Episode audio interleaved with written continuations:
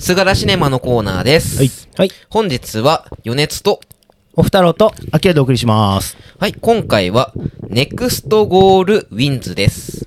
はい。あらすじお願いします。はい。ジョジョラビットマイティーソーシリーズのタイカ・ワイティティ監督が世界最弱のサッカーチームがワールドカップ予選で起こした奇跡のような実話をもとに映画化。2014年にネクストゴール世界最弱のサッカー代表チーム0対31からの挑戦としてドキュメンタリー映画化されもしたエピソードをタイカ・ワイティティ監督独自の世界観とユーモアを交えて描き出す。アメリカ領サモアのサッカー代表チームは2001年にワールドカップ予選史上最悪となる0対31の大敗を起きして以来、1ゴールも決められずにいた。次の予選が迫る中、型破りなに性格のため、アメリカを追われた鬼コーチ、トマス・ロンゲンが監督に就任し、チームの立て直しを図るがという映画です。はい。こちらは2024年2月23日上映開始の、えー、アメリカ映画となっています。はい。はい。ここからネタバレでいきますよ。ネクストゴールウィンズ。みんな、どう、いいかが、いかがでした？そうですね、僕も、あの、この2月23日に上映開始したというのがすごく大事なところだと思っていて、うん。えっと、J リーグの開幕も2月23日の金曜日からだったんですよ。はいはい。だからこのサッカーに合わせてきたなっていうところでまあちょっと僕は本当にサッカーの方を逆に追わなきゃいけなくて、これどころではなかったんですけど、はいはい。あの、まあ見に行って、うんうん。こう、実際に、あのー当時、もう僕が小学校の時とか、やっぱり、うん。FIFA ランキングの低いチームで、ゲームをするみたいな。え、どういうこと？あだかバルセロナ VS、ああ、のそういう楽しみ方があるとか、うんそういう楽しみ方をしてて、サッカーゲーム。でなんか実際サッカーゲームを、こう、うん。あの、サモアの、伝説のゴールキーパーがやるってシーンを見てやっぱやるよね、みんなそれはって思ってたしなん、か、その伝説的なその敗北っていうのは、うん。素人目の僕でもうん知ってるぐらいの出来事だったから、うんそこの映画化をこうどうするんだみたいな。まず、うんその、結構ありがちじゃないですか、こう、弱小チームのまあ監督まあねをさせられたて、立て直そうみたいな話はよく、よくある話ではあるよね。あるあるよくある話の中で、こう、うん90分にまとめて、うん104分かな、一応。あ、100円もそんなありましたっけ、あるある。うんそう、地味に。意外とありましたね。あるある。うんなんか体感としては80分ぐらい。の体感で、うんこう、まあ、ミニマムに良くも悪くもまとまって、こうなんか、まあ、タイカワイティティ節というか、こう。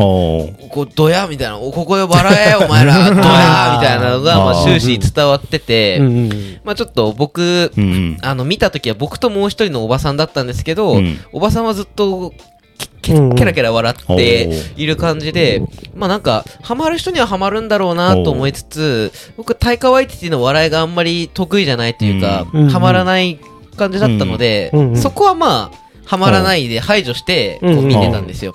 うん、で、こう、掘っていくと、やっぱ一人の人物の掘り下げもちょっと薄いというか、うんうん。うんこうね主演主人公はね、トマス・ロンゲンっていうマイケル・ファスベンダーか。うんうん。そうですね入ってるね。それがあの、アメリカの、アメリカから来た、まあ、凄腕の、救救世主みたいなね、扱われ方。キャプテななんていうの監督か。監督のね。ね。うん。でもちょっとなんかね、あの、癖があるっていうね、キャラクターとしてね。ね。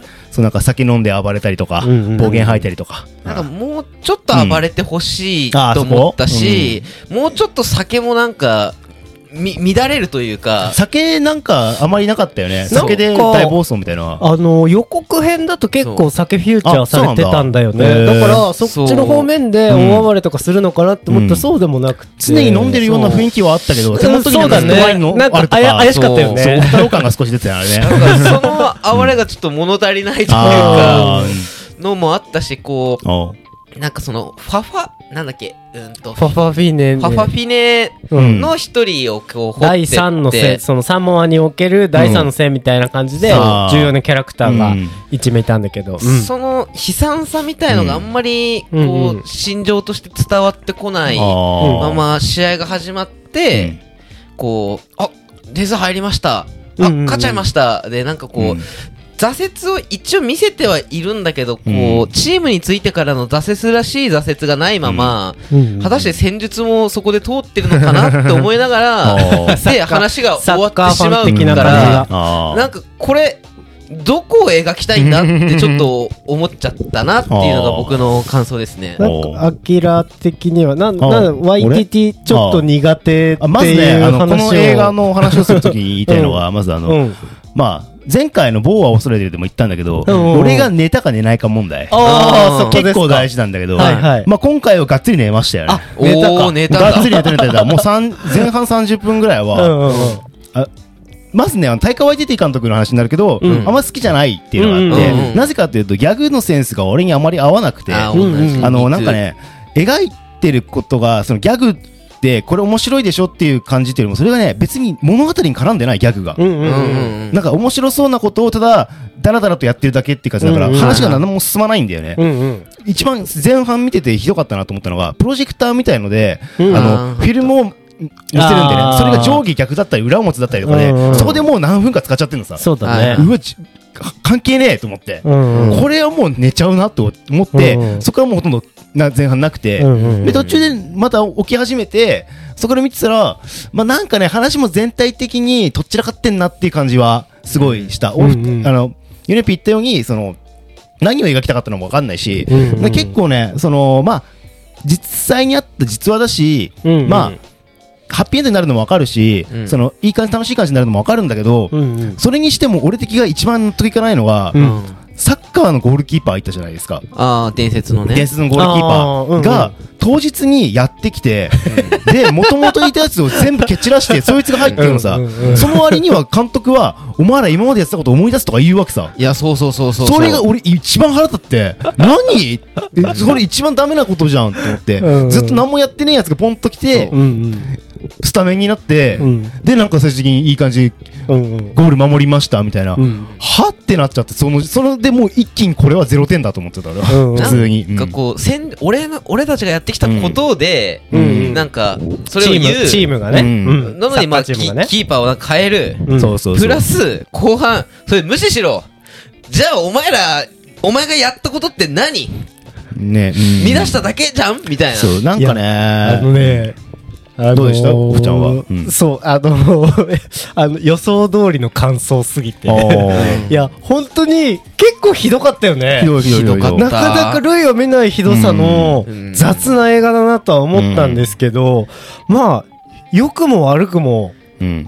YTD っぽいっていうのが、ああ。作家すごって思ったところで、なんか明らかに多分その、まあ、空想ですよ、私の。うん。もうそういう元ネタの脚本があって、実話があって、うんまあまあ有名な監督になったじゃないですか。うんジョジョとか、ねソーとか、マイティソーとかね。ね。で、もう金のための仕事をしてるなっていうところが、なんかうん面白くて、なんかその映画の面白さとは全然別だよ。ああ、裏側としてね。うん。なんかもう、あ、だから人気作、映画作家になって、もう金のために仕事してる感じがすあごすごいなっていうのを思って。ーうん。なんか、でも俺は今までのその、タイカワイティティの悪いとこがすごい出てると思っててうん、そのギャグも滑ってるとかいやそう、脚本も良くないってギいうか、まャグ滑りはうん。今回すごかったよね。うん。だったらなんかせめてギャグだけでも面白くうん。してほしかったし、うん。なんか、テクセル作ってる感じはすごいしたかもうん。ね。なんか、プラスでこう、なんていうか、も、もっさりしすぎだなって思って、こあう、なんか、タイカ・ワイティティがうん。最初出てきて、タイカ・ワイティティで終わるじゃないですか。あのねね、役ね。劇うん。劇中で実際に監督が出てたよね。うん。なんか、あれ、いらねえと思って、全部いらねえってまあ思って。それを言い出すともう全滑りなので、なんかもう、まあねなんかあれがもうその大川愛知のちょっと面白いおじさんですよみたいなイズムが詰まってる感じがして、俺でもそんなにね、けなせないというか、なんか俺その笑えない笑い映画ってそもそもの原点というか、うん。なんかその、テレ東とかでさ、うん。午後2時過ぎとかにやってる、なんかうん、面白いのか面白くないのかわかんない映画みたいな。なんとなく流し見してちょっといいぐらいそうそうそう。そういう洋画がフェチとして好きっていうのがあって、うわあこれなんか今回多分二人ともめっちゃけなすんだろうなと思いつつも、俺は楽しめた部類があっって。なんか確かにね、あの1500円み払って、1800円、2000円払っうん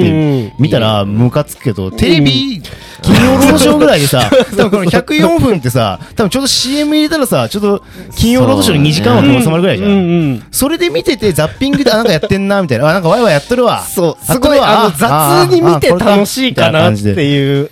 でもこれを見て何が残るんだろうと思っちゃうけどね。うんまあね、サモアのこととか描きつつも、結局なんかその文化的な背景の深掘りも全くないしさ。ね。なんかマリネがどうのこうのっていうのは出てくるんだけど、うんそれも別にその、主人公がなんか学びに行ったりとか、そういう場面もほとんどないんだよね。ないねで、そのサモアのこと分かれみたいな、うんうん結構大事なうん。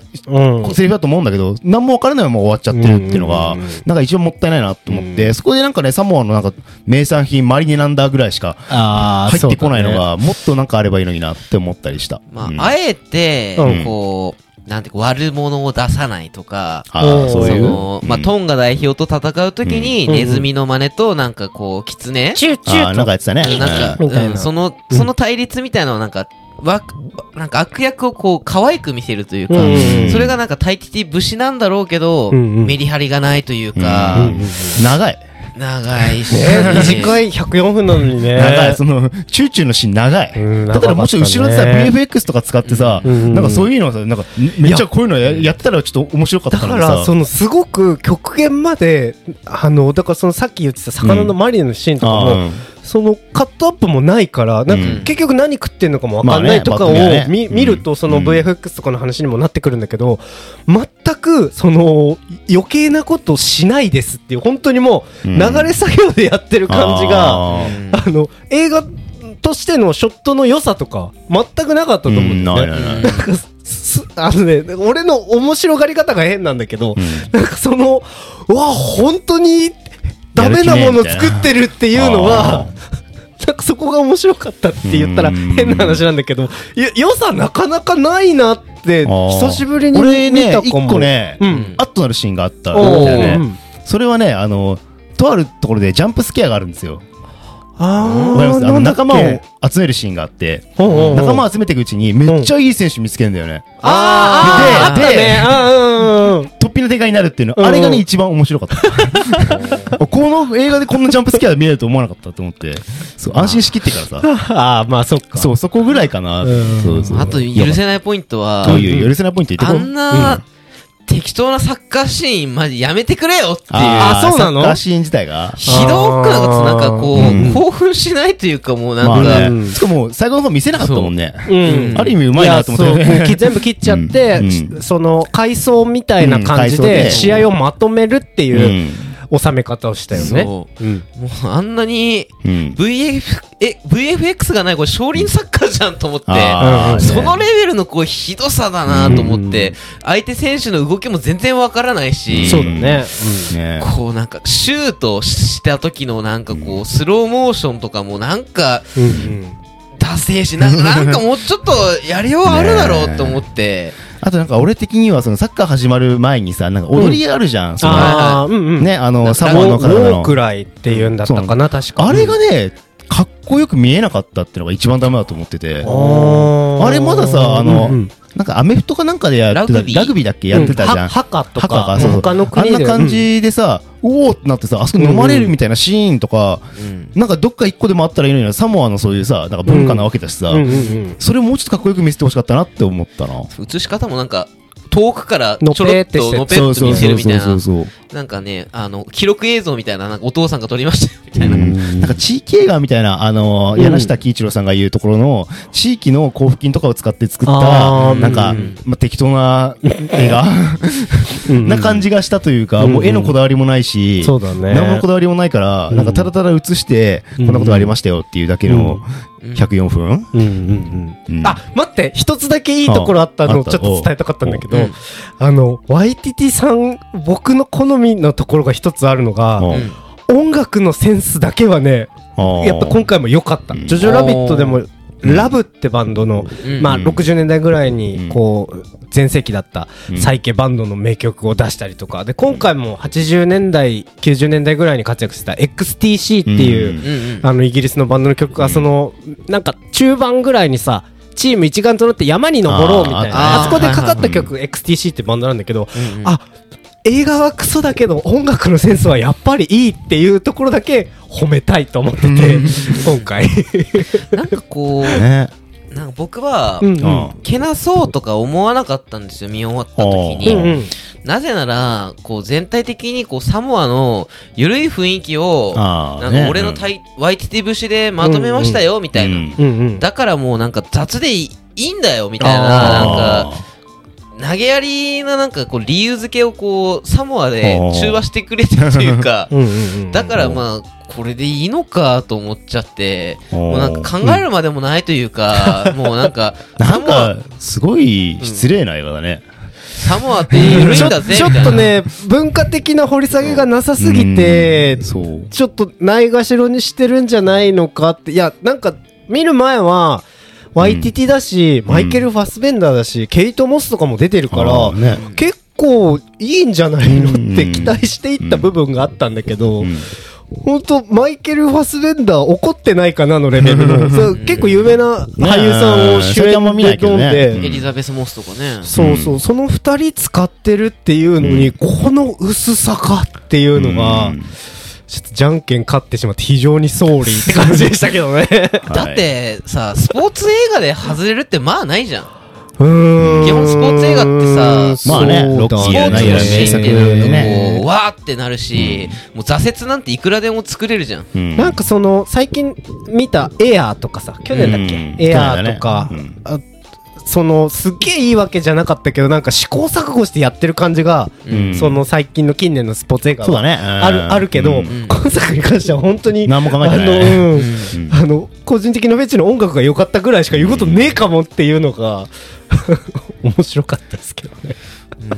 以上でいいんじゃないですか、もう。以上ではいもうやめとやめといてあげよう。こういう、こういう時もあるっちゅうことですね。で、来週は、ちょっと来週はまだわかんないので、会議もあるので、ちょっと変則的になりますっていう感来じで。週はわかんないんで、まあ、また来週何かあるかもね はい。って感じではい。お願いします。はい。